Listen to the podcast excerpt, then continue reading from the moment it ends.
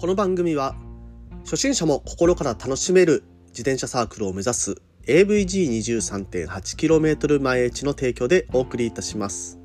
ということで、えー本日も毎朝10分走りに聞くラジオを始めさせていただきます。沖縄はですね、久々の、まあ、土日晴れ、まあ明日まで晴れるかどうかはちょっとね、見てないんですけど、今日土曜日はですね、基本晴れてますね。うん。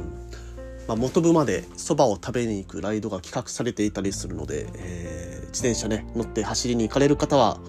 気をつけてね楽しんでいただければと思います。気温はですねだいたい17度ぐらいまで。まあ今日はもうちょっと上がるのかな。非常に走りやすい気候になってるかと思いますのでね楽しんでいただければと思います。あの冬季オリンピックもね始まって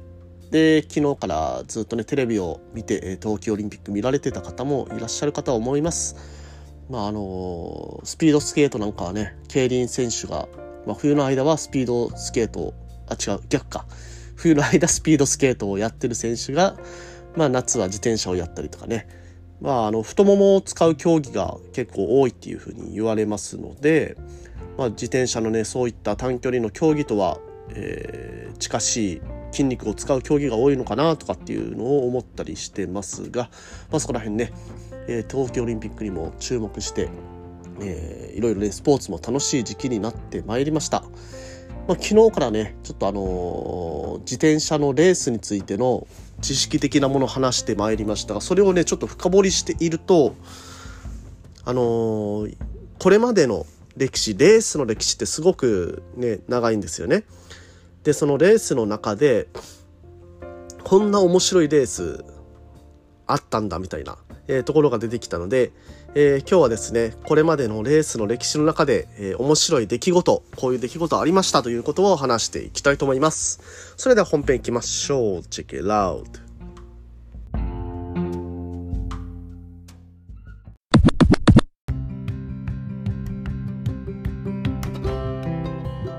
はいどうも改めましておはようございます。森健でございます。沖縄一周自転車ツアーのツアーガイド。AVG23.8km 前打ちの広報そして AT ツアーコーディネーターの卵として活動しております。えーということで、えー本日もね毎朝10分走りに聞くラジオを始めさせていただきます。まああの冒頭でも申し上げましたようにこれまでのね自転車の長い歴史の中で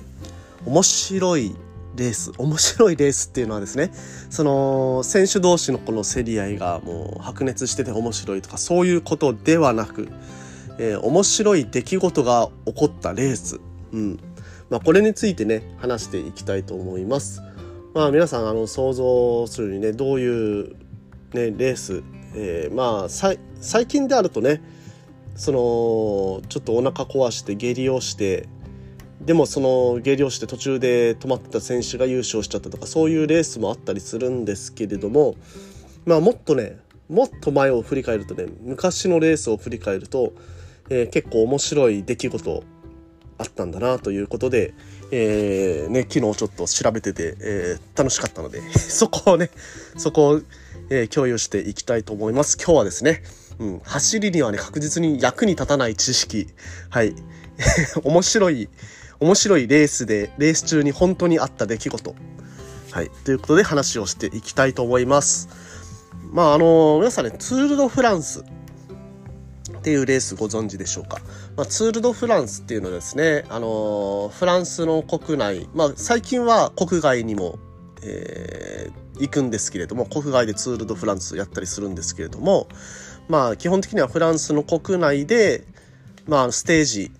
え20箇所以上作ってそのステージレースを、え毎日毎日100キロ以上、え走っていくというようなレースになります。ま、100キロ走らないのはですねタイムトライアルの、日だけ100キロを、え超えないんですけれども大体ね、えー、150キロとか210キロ、え長いものでいくと200キロを超えてくる距離を1日の中で走ったりします。まあレースのね時間自体もそれだけの距離を走りますのでまあワンレースね、5時間以上8時間以上、うん、になるものもありますしまああのいろんなねドラマ、まあ、5時間も8時間も走ればねそれはねトイレにも行きたくなりますわね、と。まあ、あとね、その、その日のコンディションによってはもう、めちゃくちゃ辛い時もあるでしょうしね。うん。そんなのをね、もう、1ヶ月ずっと続けるわけですけども、完全にね、過酷なものと、えー、自転車レースを走る選手はそんなねそそんなすごい過酷な状況をずっとね続けていくと、まあ、そのツール・ド・フランスが終わったら次はこのレースこのレースみたいなねステージレースが続いていくとねもう疲労もピークになっていくかと思います。はい。まあそんなこんなな最近の自転車レースの業界かとは思いますが昔のレース中ねはい、えー、こんなことありましたまず一つ目、えー、レース中の海水浴はい。レース中に海水浴しちゃうってどういうことなのみたいなね、えー、感じなんですけれども、えー、1950年のツール・ド・フランス、第15ステージの、えー、この日ですね、もうめちゃくちゃ猛暑で、もう選手たちもスタートの時点からやる気がなかったみたいです。はい。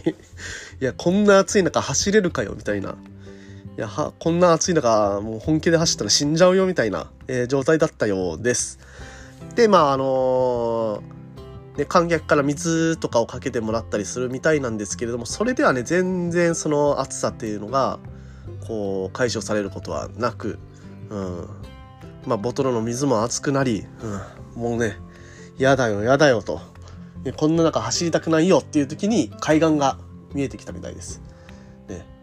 山を登りきって海岸が見えてきたうわあの海入りたいなーって選手が思ってた時にえー、一人の選手が、合図を出し、よっしゃ、行くぞ入るぞみたいな 合図を出した途端、えー、レーサー62名が一斉に水に飛び込み、水遊びを始めると。中にはもう自転車を降りずにそのまんま飛び込んでいった者もいたと いうことでした。まあ当然ね、それがね、あのー、レースディレクターの人に見られてたというか、もうそのレースディレクターの目の前でやっちゃったみたいなんですね。偉い人の目の前で水に飛び込んで、あの、海に飛び込んで水遊びを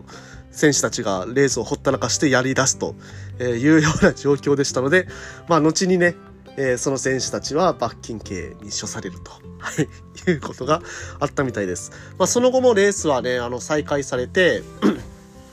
まあ、最終的にあの、ゴールまでは行ったみたいなんですけれども、まあその水浴びに行った選手たちねポケットに入った補給食を台無しにしてしまったという選手が多くて、え その日優勝した選手はちゃんと補給食をねあのキープできて補給を取りながら走れた選手が、え優勝したということでした。なんかねアホらしいアホらしいなそのね。あの補給海に飛び込んで補給食が台無しになったから、えー、レースあの、優勝できませんでしたみたいな、そんなことあるのかみたいな話ですけど、えー、そんなことあったみたいです。はい。という、まあ、一つ目、えー、レース中に海水浴が始まったというような話でございました。いや、面白いですね。うん、すげえなって思うな。うん。で、えー、続いて、えー、初期のツールでいろんなイコさイカ様行為っていうのがあったみたいです。はい。例えば、こっそり鉄道で移動しちゃう。あの、今みたいにね、ヘリコプターでずっと追ってるわけではないので、そういう、えー、鉄道で移動しちゃうっていうことができちゃうわけなんですね。誰も見てなければいいや、みたいなね。でもな、他の選手気づくと思うんですけどね。うん。まあ、後ろについてきてるとずっと思ってたのかな。相当ね、影の薄い選手だったのかなと。あ、昔のツール・ド・フランスはそもそも、団体競技ではなくてこれ個人競技ですのでそのチームをチームで、えー、風よけになって走るとかそういうことが禁止されていた時代がありましたので多分ねその時代の話だとは思うんですけれどもまあだからこそね、えー、顔が割れてないみんなに顔が割れてない選手でこっそりね鉄道に乗って移動したと。はいえー まあ、その選手がね優勝できたかどうかは別としてそんなことがあったそうです。はい。で、えー、続いて、失格とみなされた選手のファンが、ガラスとか画鋲とか釘とか、これをね、道路に巻くっていう事件が起こったと。はい。まあ、これはですね、あのー、一人のファンがやったわけではなくて、なんか、その選手がすごく、え、人気があったみたいで、え、たくさんのファンがそういうことをやって、え、もうこんなレース中止になればいいのにみたいな感じなんでしょうね。うんこの時はですね、あの、沿道と、え、道路を分けるために車がね、たくさん、多数、えー、出ていって、まあそういうお客さんの制圧に乗り出したと、はい、いうような事件がありましたと。はい。で、えー、1953年のレースですね。え、峠の下りで加速するために何をしたと思いますか？峠の下りで加速するため。まあ、あの、重力加速度をね、やっぱりね、増やさないといけないと。体重が軽い選手だったら、えー、よりね、その、車体が重くなったりとかしたら速くなるかと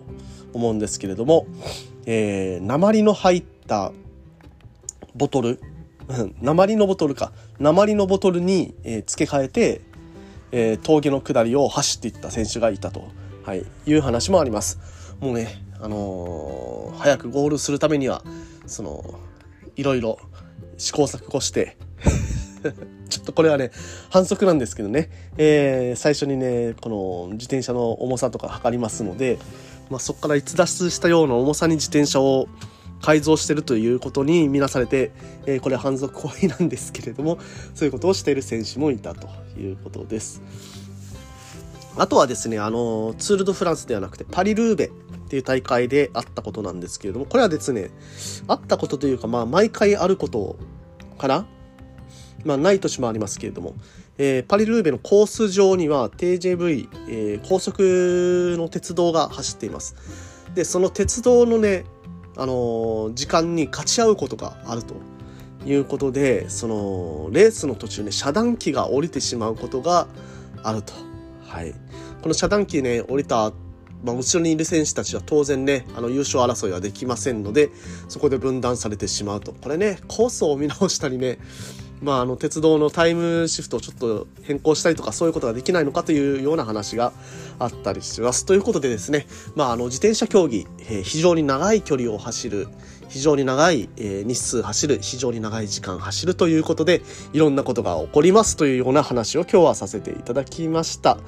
まあね、そういうところもね、自転車のある意味一つの魅力かなとは思いますので、えー、そこら辺も楽しんで、えー、自転車ね、実際に乗るのも楽しんでいただければと思います。はい。それでは今日はここら辺にさせていただきます。皆さん、今日も気をつけていってらっしゃい。